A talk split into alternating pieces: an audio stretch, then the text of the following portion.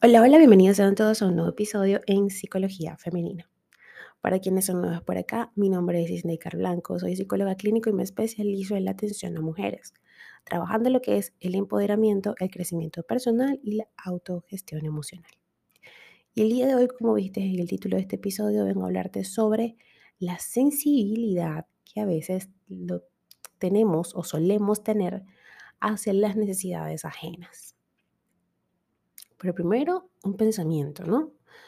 Imagínense que si se identifican con esto, ojalá encuentres a alguien que hable tu mismo lenguaje para que no tengas que pasarte la vida traduciendo tu alma. Esta conocida frase expresa a la perfección un anhelo que todos poseemos, vincularnos con personas capaces de vernos realmente, capaces de entendernos casi sin mediar palabra. Cuando alguien detecta nuestro estado interno y responde a él apropiadamente, nos sentimos seguras, validadas y conectadas. Pero ¿eres tú una de esas personas? ¿Eres acaso sensible a las necesidades ajenas? Lo cierto es que esta habilidad varía de forma significativa entre unas personas y otras. Hay quienes son especialmente hábiles para leer a los demás y quienes simplemente parecen no percatarse de lo que otros requieren en cada momento.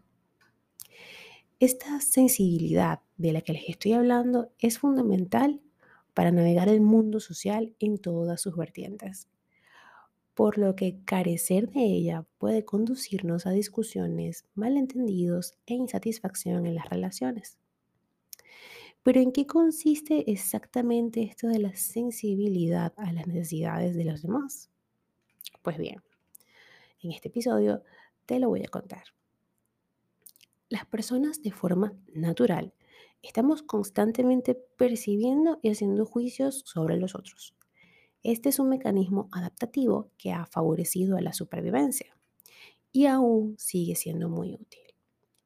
Tenemos una tendencia natural a percatarnos y evaluar cómo se sienten los demás, cuáles son sus emociones, sus pensamientos, su estado físico, sus actitudes e intenciones.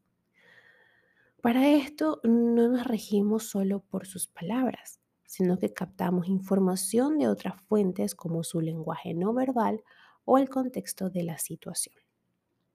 Sin embargo, como les decía, hay quienes son hábiles a la hora de descifrar estos mensajes y hacer uso de ellos.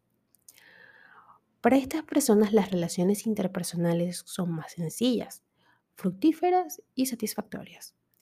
Son esas con las que nos sentimos vistas, escuchadas y comprendidas. Esas personas con las que más tiempo deseamos pasar porque se perciben como un lugar cálido y seguro.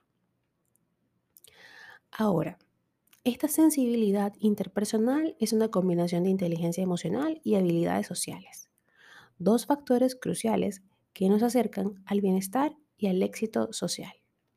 Sin embargo, ser sensible a las necesidades de los demás implica completar un proceso de varios pasos y en muchas ocasiones podemos fallar en alguno de ellos. Así, las personas que destacan en esta capacidad logran cumplir los siguientes propósitos. Primero que nada, ser consciente del otro. Un primer paso consiste en ser capaz de percibir y discriminar los estímulos relevantes de la situación social. Al atender y fijarnos en las palabras, gestos, posturas y expresiones del otro, podemos identificar claves que dejan ver sus estados internos y necesidades. Por ejemplo, si el otro pone los ojos en blanco o baja la mirada. Aunque parezca evidente, muchas personas no captan estas señales porque su atención no está puesta en el otro.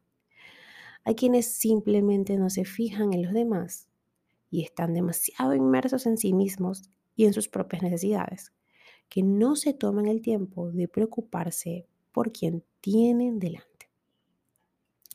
Otro de los propósitos que logran cumplir las, personas eh, sensibles a las necesidades ajenas es interpretar correctamente las señales. Es que además de percibirlas, también las interpretan correctamente. Es decir, entender sus implicaciones y comprender qué, qué información nos está dando la otra persona. Es lo que se denomina empatía cognitiva, la capacidad para leer al otro y decodificar sus pensamientos e intenciones.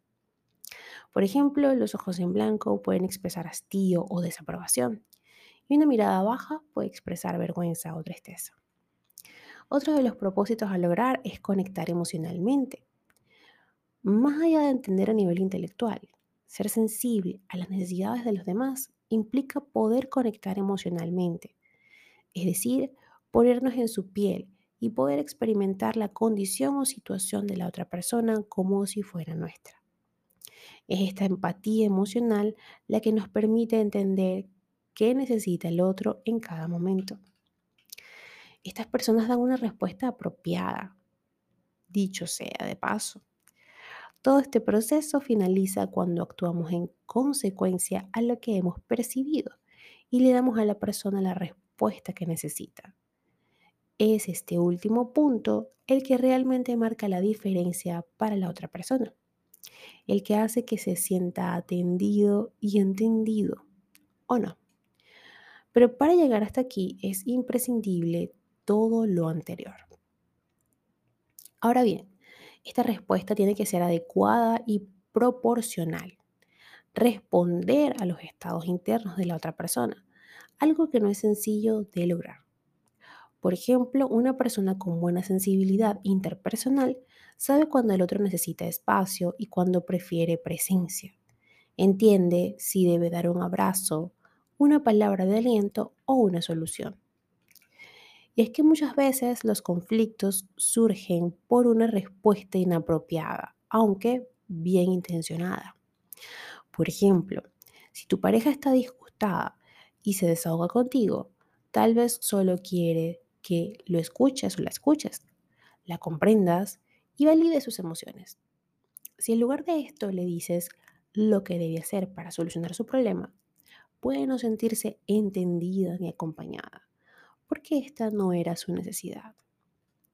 Además, cabe mencionar que no solo se necesita saber cuál es la respuesta adecuada, sino tener la motivación para ofrecerla. En ocasiones la actitud del otro nos confunde u ofende tanto que, aunque sepamos que requiere de nosotros o de nosotras, puede más el impulso de responder con las mismas malas formas.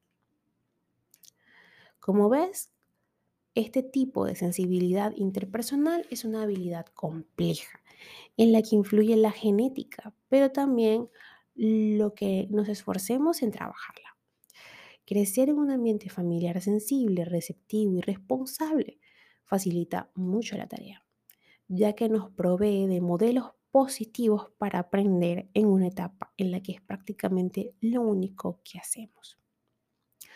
No obstante, tampoco es positivo llevar esta cualidad al extremo.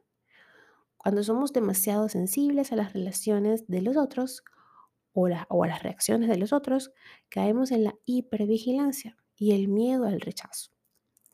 Este, o mejor dicho, estamos tan pendientes de cómo se sienten los demás, de qué esperan y necesitan de nosotras, que perdemos la naturalidad y la espontaneidad. Esto ocurre con mayor frecuencia en quienes tuvieron progenitores ambivalentes, con reacciones emocionales impredecibles e inconsistentes que pasaban del amor a la hostilidad. Estos niños desarrollan un estado de alerta constante y una especial habilidad para leer a los otros. Pero es tal su preocupación por agradar y complacer que esto puede tornarse en dependencia emocional y ansiedad social. Por ello, la clave está en hallar un equilibrio entre los otros sin perdernos de vista a nosotras mismas. Hasta acá el episodio de hoy. Espero que lo hayas disfrutado y si ha sido así, por favor déjamelo saber a través de mis redes sociales, en Instagram, Twitter, Clubhouse y Twitch como Psiqueplenitud 11, en Patreon como Psiqueplenitud y en TikTok como Psicóloga Snaker Blanco. También estamos en YouTube como Psicología Femenina y a través de mi página web también encontrarás contenido de valor interesante www.snakerblanco.com. Hasta un próximo episodio y que tengan todas y todos un feliz inicio de semana.